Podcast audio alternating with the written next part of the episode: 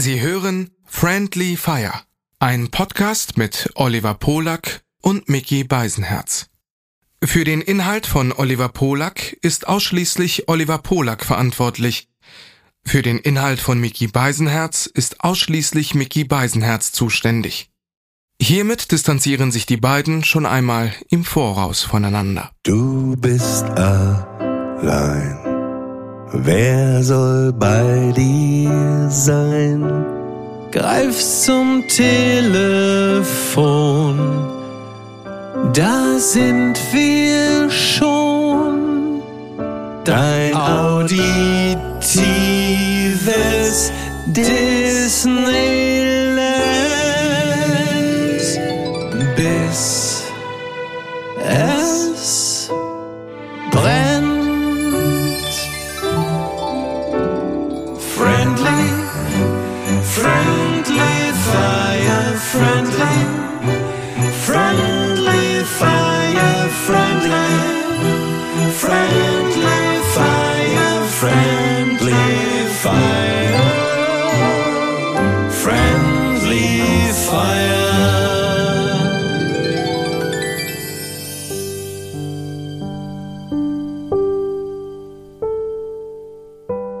Heute gar kein Zitat? ist ja heute Teil 1 vom unserem äh, persönlichen äh, Jahresrückblick. Ja. Ich dachte trotzdem, dass das ja passen würde, aber dann habe ich ja ein Zitat, wenn, wenn, wenn das jetzt so, da muss ich sprechen. Was wir erleben, ist eine Zeitenwende. Das ist DJ Olaf im Bundestag. Ich glaube, 27. Februar oder so. Und dieser Rap, dieser Rhyme, diese, diese Bar von DJ Olaf inkludiert auch gleich das Wort des Jahres, Zeitenwende.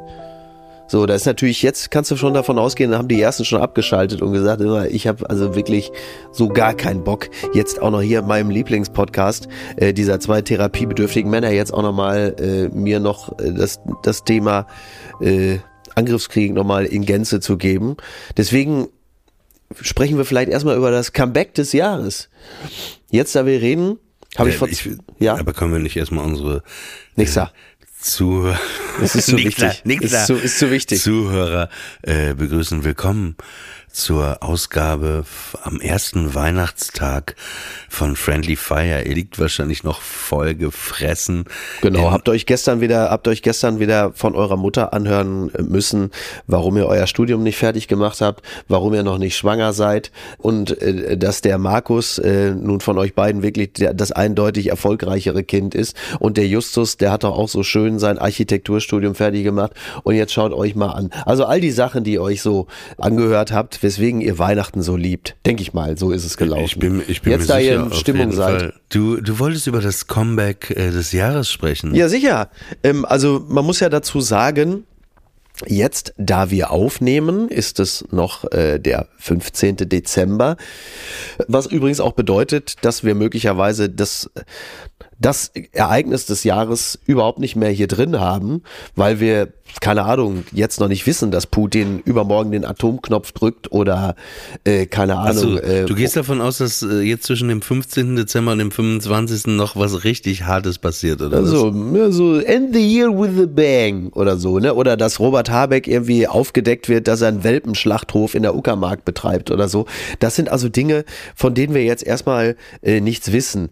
Aber jetzt, Stand jetzt, das Comeback des Jahres ist natürlich Gerhard Schröder, der jetzt äh, bei Instagram wieder aufgetaucht ist, wie er so eine, so eine Tanne so eine Tanne, so eine Fichte durch die Gegend schleppt und Soyun hat ein Foto gemacht und das bei Instagram eingestellt. Und äh, da dachte ich mir, ach guck mal, siehste, der kommt auch wieder um die Ecke, der ist da im, im, in Camp Schröder, ist auch alles in Ordnung.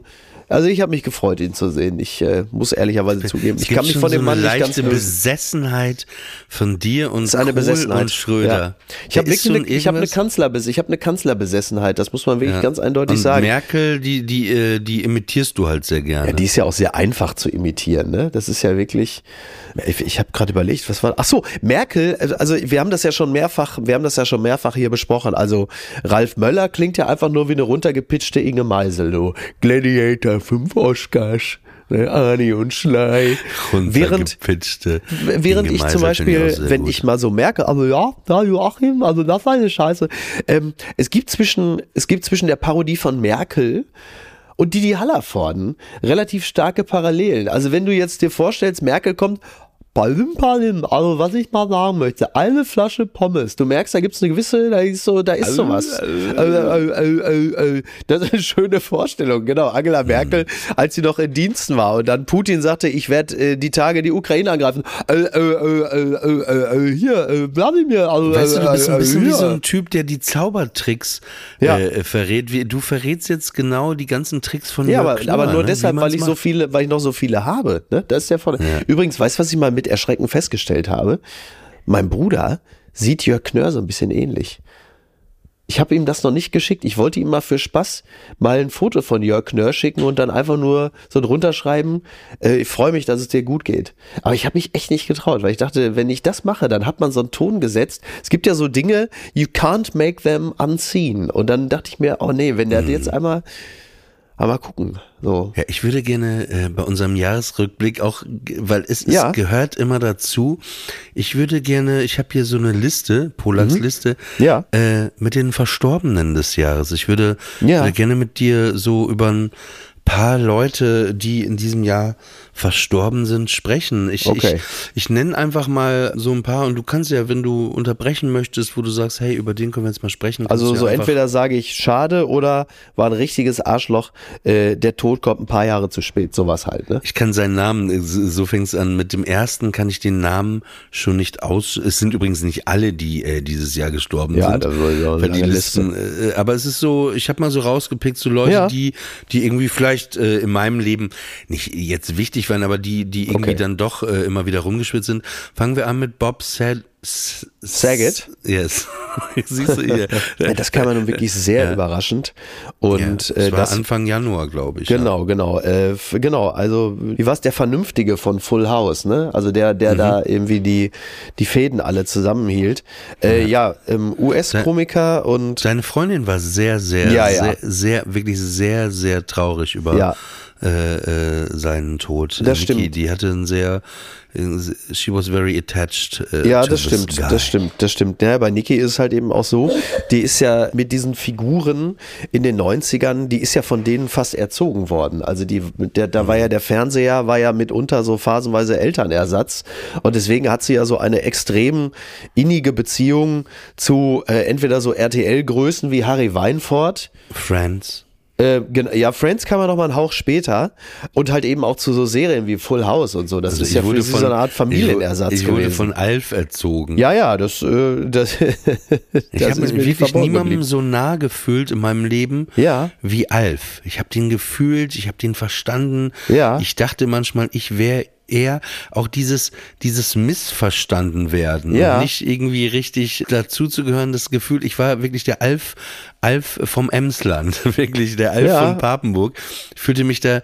Du kennst die Geschichte, ne? Dass meine Tante mir mit 13 Ja, ja, das äh, aus. New York ein Alf-Kostüm äh, äh, mitgebracht hat und das war wirklich echt und ich war da halt so zwölf, also ich war ein bisschen größer als Alf, ne, Ja. quasi. Ich war jetzt, aber ich habe das dann wirklich gemacht. Ich habe das dann im Sommer angezogen, dieses, das war ein Ganzkörperfell, einfach genau die Farbe. Es war Wahnsinn, so ey. echt. Ja. Die Maske und dann bin ich einfach, ähm, wir haben ja so einen Kanal in Papenburg wie in Venedig. Ja. Dann bin ich einfach in diesem Alf-Kostüm bin ich spazieren gegangen und habe den. Leuten immer zugewunken. Fantastisch. Also, Das war wirklich, ach guck mal, da ist Alf. Ja, also einfach toll. Aber auch dann so diese, diese Hutzpe, einfach dann so in der Klamüse dann da auch so rumzulaufen. Und Mhm. da warst du wahrscheinlich wirklich ganz bei dir selbst, ne? Oder hattest du das Gefühl, dass du da etwas, etwas Falsches, etwas Provokantes machst? Oder war das einfach eine Nee, ich fand das Selbstverständlichkeit? lustig, ich fand das Ja, lustig. ja. Und ich, aber Alf hat mich auch immer sehr berührt. Es gab auch in all der Lustigkeit, die da war, also Ja. wie die Serie geschrieben habe, gab es ja auch wirklich sehr traurige, melancholische Momente, ne, die er einfach hatte, wo er sich wirklich auch einsam fühlte und seine Leute da vom Melmark vermisst hat oder Ron da. Ja. Und, und äh, dann gab es ja mal die Möglichkeit, wo er dann ja abreisen sollte und die Ja. hatte Funkkontakt aus der Garage mit Stimmt. denen und die wollten ihn abholen und er war wirklich sehr, sehr traurig, ne, weil man dachte, ach Gott, jetzt ist Alf weg, die Tenners und dann hat er sich aber dann überraschenderweise doch dafür entschieden Ja. zu bleiben. Ja, ja, hat eine neue, hat eine neue Heimat gefunden. Genau, äh, der nächste ist Hardy Krüger. Ah ja. Hardy Krüger, ja, ganz, ich hatte, ich hatte, äh, ich hatte Hardy Krüger ja mal äh, im Kölner Treff zu Gast. Und äh, ist natürlich wirklich eine, eine, eine absolute Größe, äh, einer der wenigen Deutschen, die ja wirklich auch in Hollywood Erfolg hatten. Also ein, Wel ein deutscher Weltstar. Und ja, beeindruckend. Also absolut beeindruckende Figur. Das war, glaube ich, auch der einzige Mensch jemals, der aus dem Kölner Treff früher gegangen ist, weil so wetten das artig sein Flieger ging und er los musste. Und äh, er wurde dann unter Standing Ovations, ist er dann aus dem Studio raus, hatte dann so, so beide, so wie Schröder, als er die Wahl gewonnen hat, beide Arme hochgenommen, so, ging er, ging er raus, als hätte er einen New York Marathon geschafft und alle am applaudieren. Immerhin Hardy Krüger damals auch schon 89 oder so. Beeindruckend. Und er musste seinen Flieger kriegen, was nichts anderes bedeutet, als der hatte einfach Bock, schnell in die Hotelbar zu kommen, was auch sehr schlau war. Meatloaf. Ja, Meatloaf. Meatloaf ist Anfang des Jahres gestorben, ist auch gestorben in einer Zeit, in der es sich äh, diverse Höchstleister bei Twitter nicht nehmen ließen, zu schreiben, ja, Meatloaf gestorben, traurig, aber der war ja auch Impfgegner, Punkt, Punkt, Punkt, Klammer auf, also hat er es auch nicht besser verdient, Klammer zu. Genau in diese allgemeine Also Stimmung hinein das, ist er gestorben. I, I would do anything for love, but I won't do that. Damit meinte er dann die Impfung. Richtig. Und, äh, und das war genau in diese Stimmung, das war in diese Kimmich soll sich endlich impfen lassen Stimmung hinein, ist Meatloaf gestorben. Hört sich Und an wie ein Mallorca-Schlager. Kimmich soll sich endlich impfen lassen. Kimmich, lass dich impfen. Oh, oh. Taylor Und, Hawkins. Ah ja, das ist natürlich sehr, sehr traurig. Das war, glaube ich, irgendwann so im April oder so, schätze ich mal. Und das haben wir auch schon mal besprochen. Mit Taylor Hawkins verbinde ich wirklich den vielleicht schönsten Live-Moment bei einem Konzert, an den ich mich erinnern kann, als er, wie üblich, wie ich dann später erfahren sollte, ein Queen Medley gesungen hatte. Er war ja ein unglaublicher Freddie Mercury Fan und bei den Foo Fighters Konzerten, das war ja drei Stunden Trabrennbahn im Juni 2018, da hat er so ein 15-minütiges Queen Medley gesungen und hat den Freddie da gegeben und sang dann unter anderem auch Under Pressure. Und hat diesen Song für mich wieder mit, mit, äh, mit Begeisterung aufgeladen. Und seitdem liebe ich den Song wieder und verbinde ich weiß, ich automatisch ihn, immer Taylor musste ihn Hawkins mit dir damit. singen äh, letzte Woche auf Das der war doch toll. Studio-Einweihungsparty. Ja, das war sehr toll. Ja, und Aber ich ähm, muss sagen, wir müssen noch ein bisschen üben. Also mit Laura Karasek, das hat noch mehr, da war noch mehr Magic in the Room. Aber wir planen übrigens Valentinstag in Frankfurt eine Karaoke-Party. Und da musst du Am unbedingt. Valentinstag? Okay. Ja, da musst du unbedingt gucken, dass du, also Laura, du und ich, wir müssen da Ja. unbedingt das dann nochmal zusammen singen, ne? Im, äh, im, in der Bar Schuka auf jeden Fall. Ja, das ist, wenn, äh, ja wenn, ist wenn, wenn das Valentinstag, okay, ja, dann, wenn ich das jetzt weiß, dann kann ich mich da ja auch ein bisschen, äh, ein bisschen drauf einstellen. Also Sehr gut. Bei, bei, bei Taylor Hawkins, ähm, da, ja, tragisch gestorben, aber auch irgendwie klassisch, kann man sagen. Ja. Ne? Hotelzimmer, Überdosis, kurz vorm Konzert, 70.000 Leute, Ja. alleine, einsam, ich übertreibe jetzt, ne? Im, Ja, im Hotelzimmer, aber einsam, relativ gut, ne? alleine mit den Drogen. Und der berührendste Musikmoment, also einer der berührendsten, emotionalsten Musikmomente war, fand ich dieses Jahr, gab es ja dann zwei Tribute-Konzerte zum Tod von Taylor Hawkins, einmal in äh, London, Wembley, einmal in LA, äh, in dieser, ich weiß nicht, ob es Hollywood Bowl war oder wie, wie der Schuppen heißt. Und äh, da gab es diesen emotionalen Moment bei einem dieser beiden Konzerte, wo ganz am Ende, wo alle schon gespielt hatten, der Schlagzeuger von The Police und wir alle waren ja da, gab es äh, den letzten Moment, wo, wo ähm, ich habe gerade einen Blackout, äh, kompletten Blackout. Sänger Foo Fighters, Ach so, äh, Dave Grohl, ja. äh, ans Mikrofon trat und sagte, hey, wir sind jetzt fast am Ende angelangt, aber wir wollen noch ein Lied spielen und begrüßen Sie am Schlagzeug äh, Ja, den Wahnsinn. Sohn. Ja. Den Sohn, wo der Sohn, ich weiß nicht, ob du das Video mal gesehen ja, hast. klar. Ja, und ich ja. weiß nicht, welches Lied sie gerade spielen. Ich habe da jetzt den zweiten Blackout. My Hero. Ja, mal, äh, äh, äh, ich glaube wohl, oder? Ja, My Hero, ja, ja, ja, ja. Und äh, also das war einfach, also emotional too much, ne? Wo dieser kleine Junge, der wirklich, Ja, also auch so wahnsinnig gut gespielt hat, um sein Leben eigentlich Ja. gespielt hat. Ja. Da, das, also das hat einen wirklich äh, das, äh, das Herz zerfetzt. Ne? Total. Also so wirklich, auch für Dave Grohl.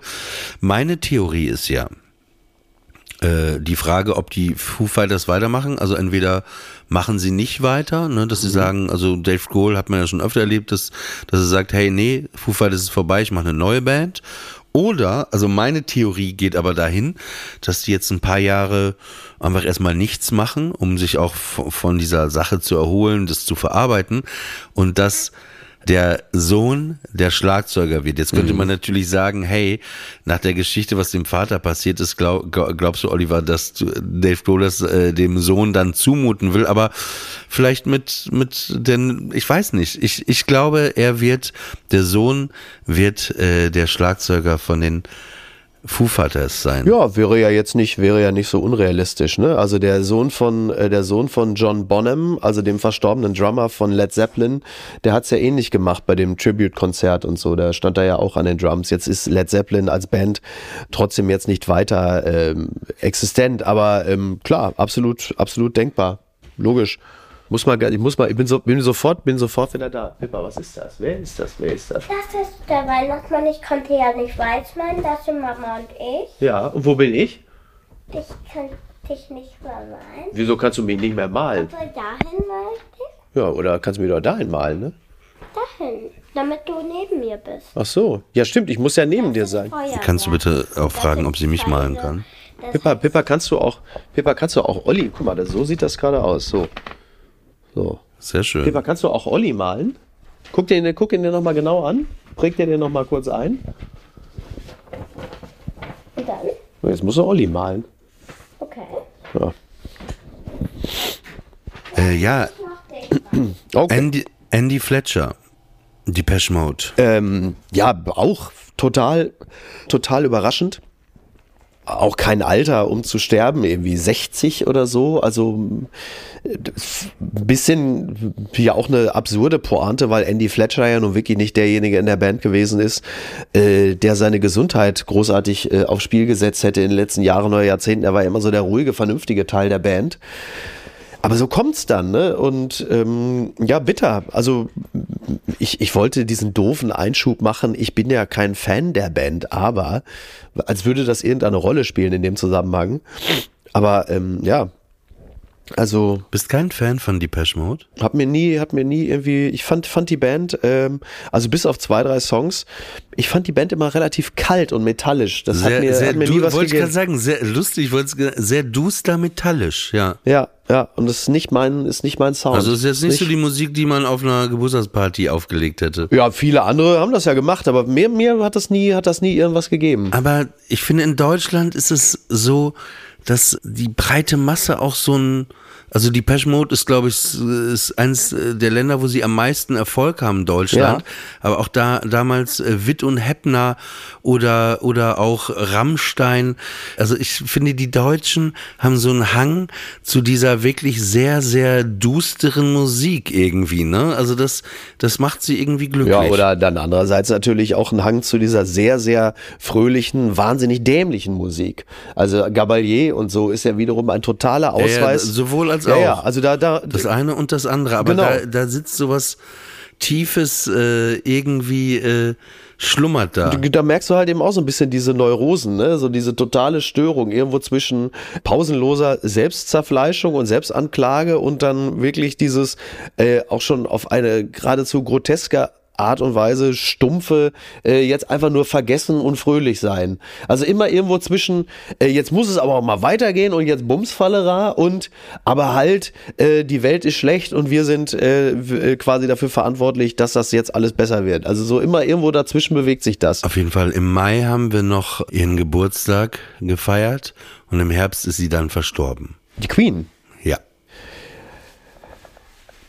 Ja, interessant, ne? Also diese globale Anteilnahme, die, glaube ich, in erster Linie, also damit zu tun hat. Ich glaube, das sind so zwei Sachen. Zum einen, weil natürlich die Queen so als, also ich, für mich stand die immer gerade jetzt, als sie beerdigt worden ist, so exemplarisch für die liebe, gütige Oma, die sich so viele äh, gewünscht haben.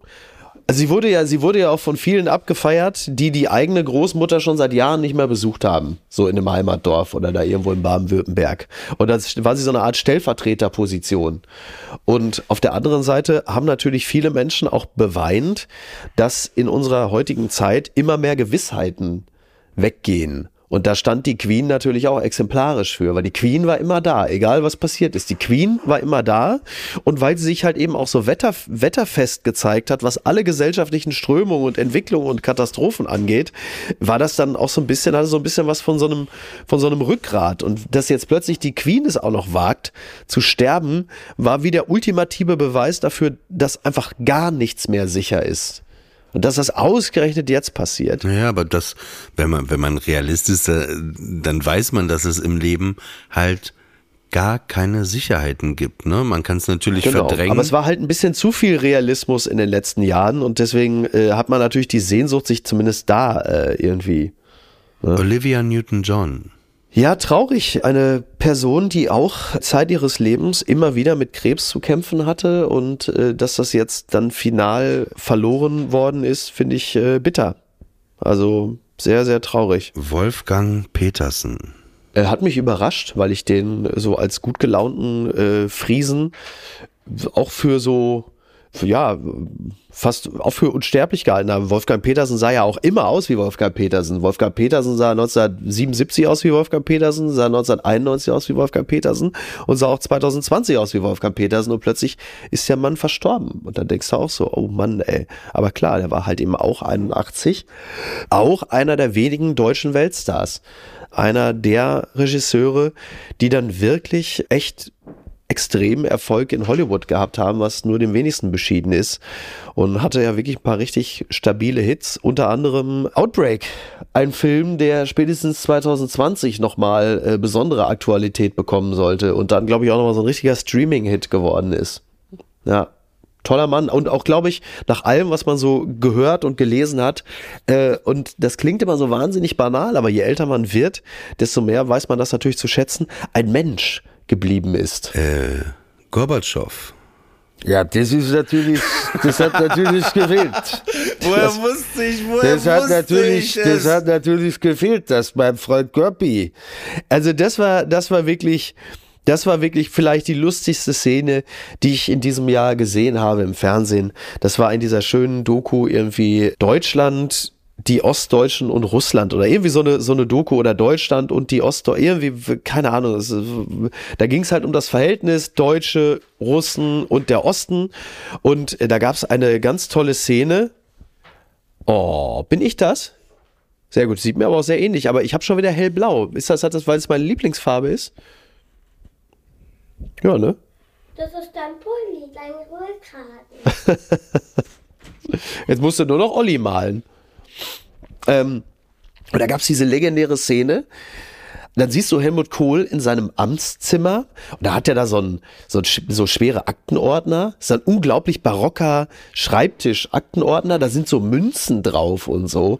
Und dann der Dicke sitzt an so einem Festnetztelefon und dann siehst du, wie er zum Telefon greift, eine Nummer wählt und dann ruft er an und dann am anderen Ende der Leitung ist Gorbatschow. Und dann geht äh, Kohl ans Telefon und sagt, Hallo Misha, ja, freue mich auch, deine Stimme zu hören. Du, ich rufe dich nur kurz an, weil ich mich daran erinnere vor einem Jahr, wie wir das geschafft haben mit der Einheit. Oder also so eine absurde Szene, wie Kohl einfach mal eben bei Gorbatschow anruft und Gorbatschow am anderen Ende der Leitung dran geht und Kohl ihn nur mal eben kurz anruft, um ihn daran zu erinnern, wie er, also er Kohl, mit ein bisschen Hilfe von Gorbatschow das mit der Einheit hingekriegt hat. Also mehr, mehr 80er Jahre Strickjackenpolitik geht gar nicht. Fantastisch. Ich war völlig begeistert. Ja, und Gorbatschow, also es gab ja, gab ja wirklich so, man, man kann ja, also letzten Endes passieren die Dinge einfach und haben keinen tieferen Sinn, aber wenn man da einen, eine Bedeutung rauslesen will, dann natürlich ein bisschen das Bild, das ausgerechnet in dem Jahr, in dem Putin dann final zeigt, wie er so drauf ist, damit es auch der allerletzte begreift, dass ausgerechnet in diesem Jahr mit Gorbatschow das Bild des freundlichen, zugewandten und westlich orientierten Russen stirbt. Also das kannst du dir ja dann auch passender nicht, nicht zeichnen. Auf jeden Fall. Aaron Carter. Ja, äh, tragische Geschichte, ne? Also ich finde ja sowieso, wenn einer sich das Gesicht tätowieren lässt, dann ist er schon auf dem schnellsten Wege abwärts. Und ich, ich, mein Traum ist ja immer noch mal, weil man hat ja so eine Bucketlist, ne? ja, Das würde ich auch gerne mit dir machen und du filmst das. Ich will, mein Traum ist einmal zum Berghain zu gehen, Ja. da in die Schlange sich zu stellen und dann steht man vor Sven Marquardt Ja. und dann einfach ihn zu fragen, Rätsel. Was ist tätowiert und hat keinen Humor? Einfach, und dann, dann wirklich die Frage, ob er sagt, du kannst reinkommen.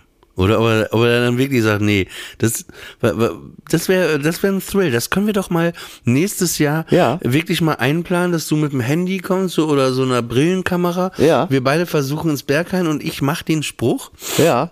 und dann äh, und, und ja, mal gucken. Das ist, dann, ist, drückt, ist schon, dann, drückt er, dann drückt er mir aber die Brillenkamera direkt ins Gehirn. Ne? ich glaube, er ist kein kein äh, gewalttätiger Typ. ich kenne ihn ja. Der ist ja relativ feinsinnig, der ist ja toller Fotograf und so. Der Ja. ist ja Künstler eigentlich. Künstler Ja, in auf, Gewalt im- eines Schlägers. Ja, in, äh, ich wohne ja seit 19 Jahren hier, wo ich wohne und äh, in meiner Gegend, wo ich lebe, gab es einen äh, Tattoo-Laden, der hieß äh, Blut und Eisen und äh, da arbeitete Und du bist dir sicher, dass es keine Band aus dem Osten ist? Nee, nee, äh, da hat er auch gearbeitet und da lief er immer an einem vorbei. Und er hatte natürlich so erstmal so was so bedrohliches, ne, wenn er so auf dich zukommt und so, war ja keiner, der so die ganze Zeit so Tony Marshall-mäßig so gelacht hat oder so. Ja, ja. Aber hat dann immer, immer wieder auch gegrüßt und so, ja. Äh, Entschuldigung, ich habe dich da gerade unterbrochen. Äh, äh, Aaron Carter, tätowiertes Gesicht. Äh, Genau, ja, also man, man konnte diesen, man konnte diesen Abstieg ja irgendwie äh, immer so über InTouch und Co. ja relativ gut äh, begleiten. Und darüber gibt's ja eigentlich wenig zu sagen, außer unglaublich tragisch, ne? Traurig. Und wieder das beste Beispiel dafür, wie eigentlich unüberwindbar es ist, zu früh zu, zu viel Ruhm zu gelangen. Und dass, das, dass ein Mensch das nicht, ein, der, der Mensch ist nicht, und vor allem der junge Mensch, ist für so viel Ruhm nicht gemacht. Das ist einfach, es ist Gift. Wenn du mit, mit zehn, elf Jahren schon auf dem Zenit deines Schaffens angekommen bist und die letzten 60, 70 Jahre eigentlich nur noch wegverwaltet werden, äh, das ist für eine Psyche nicht auszuhalten. so, jetzt äh, hat sie mich gemalt. Nee, no- noch hat sie. Oh, das ist süß. Guck mal, das ist auch schön. Das ist sehr süß. Aber jetzt musst du natürlich Olli malen, ne? Und Arthur. Pippa, kriegst du das hin, Olli und Arthur zu malen? Schaffst du das? Die hört gar nicht, die hat ja, die hört ja ein Hörspiel auf dem. Naja, gut. Die hört fest und flauschig, ne? ja. Während, während wir hier aufzeichnen. So sieht's aus. Das kann man mal sagen. Ja, äh, auf jeden Fall äh, tragische Geschichte, sehr jung äh, natürlich und dann, äh, ja.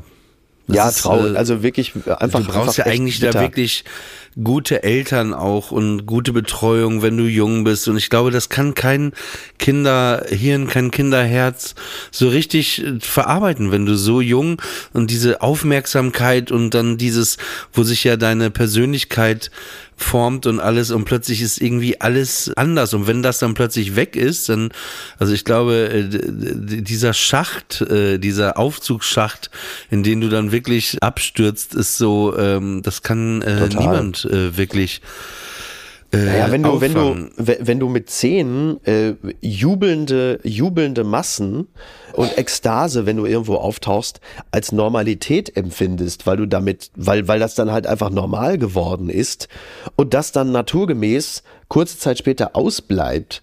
Ja. Also das, das ist, ist nicht wirklich nicht auszuhalten. Das, das ist ein Akt seelischer Grausamkeit. Fürchterlich. Und das hast du ja bei anderen auch. Also egal, ob es jetzt um äh, zum Beispiel Edward Furlong, der Junge aus Terminator 2, Macaulay Culkin kennt das natürlich auch. Das ist, das ist bitter. Und es sind ja dummerweise dann auch Familien, in denen die Eltern ihre eigenen ausgebliebenen Erfolge auf die Kinder übertragen und die dann alle drillen. Das ist ja dann Ja. auch nicht ein Aaron Carter alleine, sondern es sind dann eine Schwester, ein Bruder. Bei den Culkins war es ja auch so. Und, äh, und, und das ist wirklich, äh, das, das ist äh, eigentlich ein Fall fürs Jugendamt. Ähm, Christoph Schreuf. sagt mir jetzt ehrlicherweise in dem Moment gar nichts. War der Sänger von der Band Kolossale Jugend, wo man sagte, dass die halt den Weg äh, für die Hamburger Schule, Ah, Bands okay. wie Blumfeld, Tokotronic geebnet hat. Und was auch Jochen Dieselmeier immer wieder sagte, er war dann, glaube ich, Journalist die letzten Jahre, hat äh, vor ungefähr 13 Jahren, glaube ich, auf Bubak nochmal so ein ganz tolles Coveralbum rausgebracht. Er, er, stand ja irgendwie auf der, der Liste, Ja. äh, die ich da auch, äh, aber so viel weiß ich gar nicht über ihn, aber es waren sehr viele Leute über seinen Tod mit 60 oder 59 sehr bestürzt. Irene Cara. Ah ja, Irene, Cara, ja. Äh, Meine Aussprache von Namen ist auch eine Katastrophe. ja, halt auch so ein bisschen der Sound der 80s, ne? Also What a Feeling, klar. Also auch da ist äh, Und Fame, ne? Fame, genau, genau. Äh, äh, ja, Baby, also look at me. Wüsste ich jetzt, wüsste ich jetzt aber auch nicht viel mehr zu, zu sagen, außer äh, traurig halt, ne? Also Remember my name. Und jetzt kann ich schon wieder einen Namen nicht aussprechen. Das ist die letzte auf meiner Liste. Die Sängerin von Fleetwood Mac. Ach so, Christine McVie. Mc, McVie, ja. Ja, also interessante, äh, interessante Frau, tolle Songwriterin auch. Also sie hat ja äh, Songs geschrieben wie, äh, wenn ich mich nicht irre, Go Your Own Way von Fleetwood Mac, aber halt eben auch Little Lies und ähm, traurig.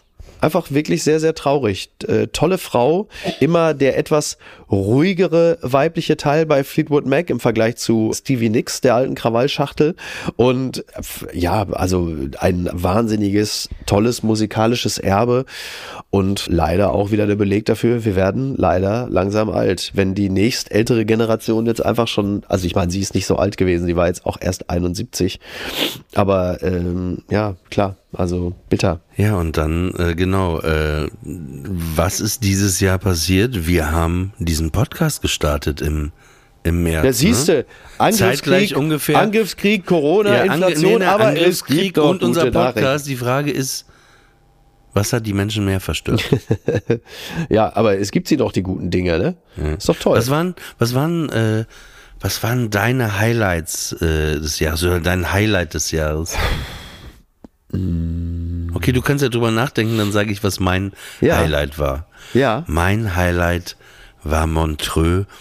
Ich bin ja dieses Jahr äh, zum äh, Jazzfestival Montreux das erste Mal in meinem Leben gefahren. Das war immer so auf meiner Liste, da einmal hinfahren, wenn da jemand ganz Tolles spielt. Ja. Und ich bin ja da äh, ganz morgens mit e früh morgens mit EasyJet nach Genf geflogen und dann bin ich da schon um 8 Uhr gelandet. Dann bin ich mit so einem Schweizer Zug um diesen See, den Genfer See, mit der Bahn, die Sonne schien in das Abteil rein, ähm, nach Montreux gefahren.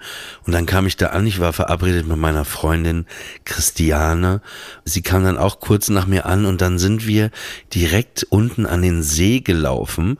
Und ich bin in diesen See gesprungen und war drei Stunden im Wasser. Christiane saß da auf so einem kleinen Felsen am Rand und ich war da einfach im Wasser und die, die Sonne glitzerte so auf der Oberfläche Ah, des. Genfer Sees und es war einfach so einer der schönsten Momente dieses Jahres, aber al- allein in diesem See dort zu sein, aber auch mit der Aussicht, dass wir abends halt dieses tolle Konzert hatten. Wir sind dann zu einem Italiener abends gegangen, haben dann noch cool gegessen und dann sind wir in diese Concert Hall gegangen, die da vom Montreux Jazz Festival ist, 3500 Leute. Und dann kam halt mit einem Coming Out Diana Ross auf die Bühne. Und das war schon also ganz klar äh, auf jeden Fall dieses Jahr mein Highlight. Das war so Once in a Lifetime und dann mit Montreux und und für alle, die ihr jetzt zuhört, es gibt manchmal Leute wissen, ich wusste auch nicht, wo Montreux war vor Jahren. Es ist äh, in der französischen Schweiz quasi in diesem, ich weiß gar nicht, ob es im Dreiländereck ist. Auf jeden Fall ist es nah zur Grenze zu Frankreich, sehr nah. Und also ich kann das wärmstens auch ohne äh, dieses Jazzfestival, aber es gibt's natürlich auch nächstes Jahr, sehr ans Herz legen, einmal ein Wochenende, ein paar Tage nach Montreux zu fahren. Es ist ein, ein, ein wunderbarer barer Ort. Natürlich auch der Ort, wo wir vorhin über Queen kurz gesprochen hatten, wo du Taylor Hawkins erwähnt hast. Ja. Das war ja Freddie Mercury, wo die ja vermutet hatten, dass er krank war, war das ja eine Hexenjagd damals in London. Ja. Und Montreux war wirklich der Ort, wo die sich äh, Queen ein Studio gekauft hatten. Und die letzten fünf Jahre, die ganzen Platten, haben sie in Montreux aufgenommen, weil sie da ihre Ruhe hatten. Und, Ah, und wenn man okay. einmal da ist, an diesem See, Ja. äh, dann spürt man auch diese Ruhe, die man da wirklich hat. Und es gibt da auch so äh, in diesem Ort Montreux, äh, da gibt es so einen kleinen, so eine Art Marktplatz am See und da steht auch eine ganz große Freddie Mercury Statue. Ah, okay. Ich kann Ja. das Wort Statue nicht aussprechen. Dabei ist so einfach Statue. Da gibt's, Statue. da gibt's nichts, nichts zu wissen. Ja, es ist einfach nur Statue. Und äh, das ist äh, dieses, es gab die letzte Platte, wo er ja so steht, von hinten fotografiert. Und Ja. das ist auch dieses Bild, wo er am Genfer See quasi steht. so, und das ah. haben die da nachgebaut. Also Ja. mein, meine Empfehlung heute am 25., wenn ihr noch äh, Made in Heaven heißt das Album, ne? Oder? ja, genau. Ja. Äh, äh, kann ich das. Und da gibt's auch ein kleines Queen-Museum. Da gibt's ja so ein Casino und in diesem Casino gibt es, das kostet auch keinen Eintritt, das Queen-Museum. Und das ist wirklich äh, toll, äh, wenn man da so durchgeht, Ja. so Sachen hören kann. Und da gibt's so ein Studio, wo man so spielerisch so, so einen Song abmixen kann. Genau. Wollte ich nur kurz sagen. Also Montreux auf, äh, auf jeden Fall war eins meiner Highlights. Aber natürlich auch ähm, bei mir dann nochmal die anderen Konzerte und eben eigentlich auch immer die, die Besuche bei meiner Tante, ne? Also Ja. das ist immer so, so einfach nach Hause kommen. Lustig. Jetzt halte ich hier mal ein Foto hin, das steht hier nämlich neben mir auf der Fensterbank. Och Gottchen. Ein Traum in, äh, was ist es dann? Ist es lila? Nee, es ist blau, pur- blau, blau. Ist es blau? Blau? Es ist ja? blau. Blau ist ihre Lieblingsfarbe. Meine Lieblingsfarbe ist aber lila. Und deine, wie ich gerade hören durfte, hellblau. Ja, schon hellblau, muss man schon sagen, ja, ja. Also meine Tochter kennt mich eigentlich auch nur in hellblau, ne? Pippa, was ist meine Lieblingsfarbe? Ähm, alle außer schwarz, grau und weiß. Deine, meinst du? Aber meine, was ist meine Lieblingsfarbe? Blau. Na, siehst du also. Da haben wir es doch wieder. Was war dein Highlight dieses Jahr? Ach, bei mir, ich, ich weiß nicht, es gibt gar nicht so ein bestimmtes Highlight.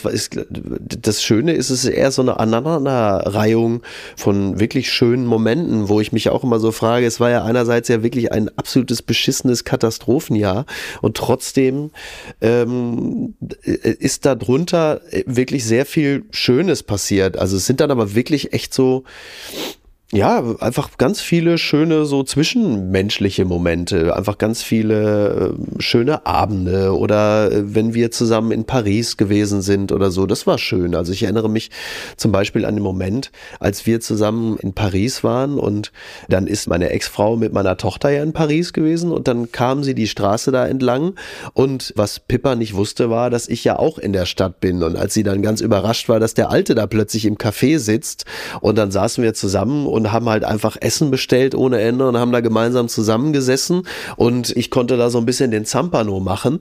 Äh, Das hat mich wirklich echt glücklich gemacht in dem Moment. Das, das kann ich schon sagen.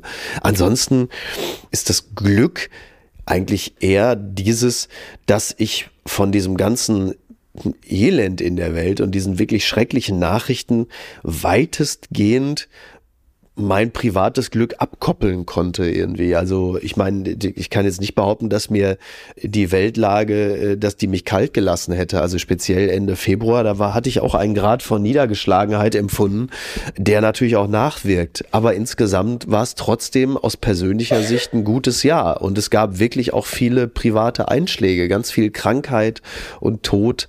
Es ist also wirklich eigentlich ein richtig beschissenes Jahr gewesen, in ganz vielerlei Hinsicht. Unglaublich viele Einschläge, die näher gekommen sind. Und trotzdem, und das finde ich fast das Tröstlichste daran, ist es am Ende doch irgendwie auch ein ganz schönes Jahr gewesen. Und das ist insofern kein singuläres Glücksmoment, aber die Erkenntnis, dass es irgendwie trotzdem auch ganz schön war.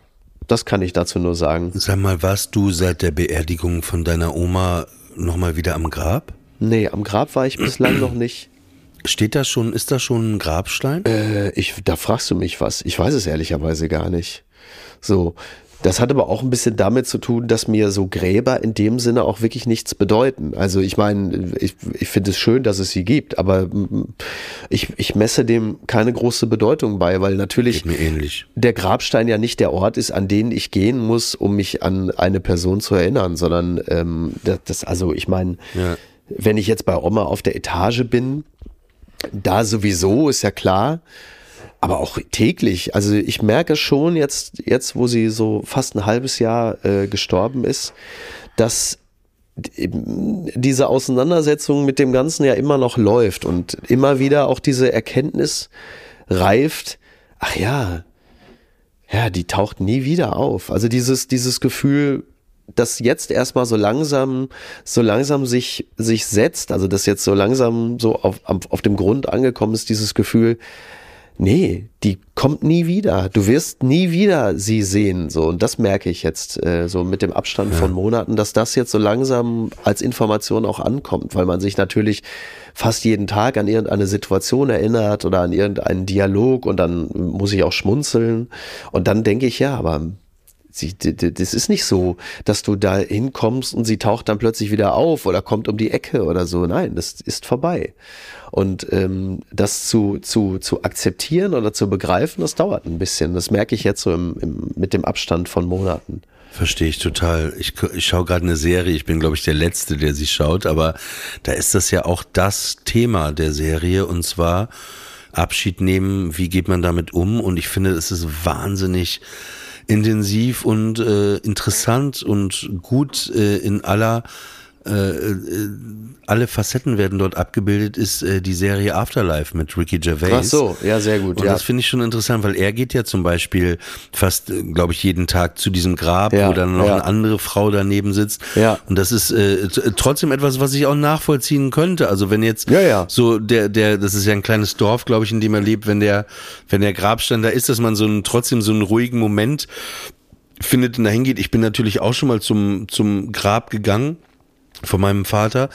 Äh, das ist interessant im Judentum, das wusste ich auch nicht, bevor mir das irgendjemand mal erklärt hat, ist es so, äh, im Judentum ist es so, dass äh, es den Grabstein erst nach einem Jahr äh, irgendwie Ja. gibt und man irgendwie ein paar Monate nach der Beerdigung darf man nicht ans Grab gehen, weil Ja. du sollst die Seele nicht dabei stören, wie sie sich mit Gott vereint. Ah, okay. Ja. Ich dachte, man wartet erstmal, dass die Person auch wirklich da liegen bleibt und nicht irgendwie vorzeitig einen Stein dahin stellt und dann plötzlich die Pe- so. Hallo. Ich, ich habe es mir überlegt. Ich komme doch nochmal. Deutschland braucht mich. Ich glaube, ich habe schon mal erzählt, aber ich glaube im anderen Podcast, aber das war ja ganz lustig, also lustig, als mein Vater gestorben war und der, ähm, der hatte, ja, der ist in der Wohnung gestorben bei uns und dann äh, kommen ja so Geistliche und die waschen Ja. den, es gibt da so ein Ritual im Judentum und äh, bei uns sind die Särge nicht so fancy, so teuer und alles. Das sind so relativ simpel zusammengeschusterte Kissen, äh, Kisten. Und dann stand unten im, äh, im Flur bei uns die Kiste, äh, war da, stand da halt. Und dann kam irgendwann nur meine Mutter und hatte dann noch eine Bildzeitung und einen Lottoschein mit reingelegt in den Sarg. Ach Gottchen, wie lustig. Ja, so, ja, so symbolisch, weil mein Vater hat immer Bild gelesen und äh, Lotto gespielt. Und ich habe wirklich dann, ich musste manchmal auch lachen, dann als, als er dann äh, begraben war, dann dachte ich, scheiße, ey, dieser Lottoschein, ne? ey, stell dir vor, ja. also äh, irgendwann, Jahre später, kommt er irgendwie zum Vorschein und dann, ja, äh, das wären die sechs Millionen gewesen. Weil Du, ich Im weiß Himmel nicht, ist sein Vater der Chico. bitte? Der fährt jetzt, der fährt jetzt schon mit dem, der fährt schon seit ein paar Jahren mit dem Ferrari da oben rum. Und sagen, der alte Polak, also langsam dreht er wirklich komplett durch.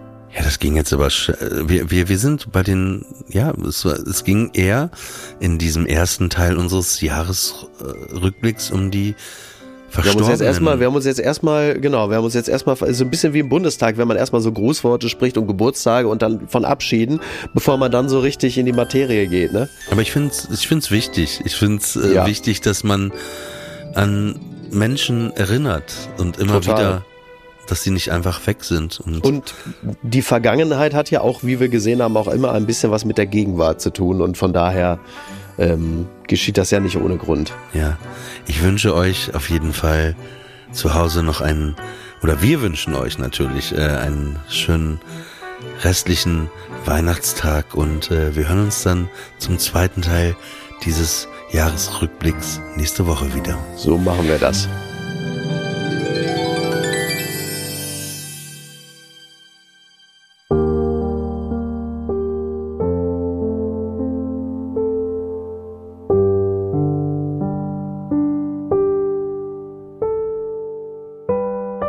Friendly Fire ist eine Studio Bummens Produktion. Executive Producer Tobias Baukhage.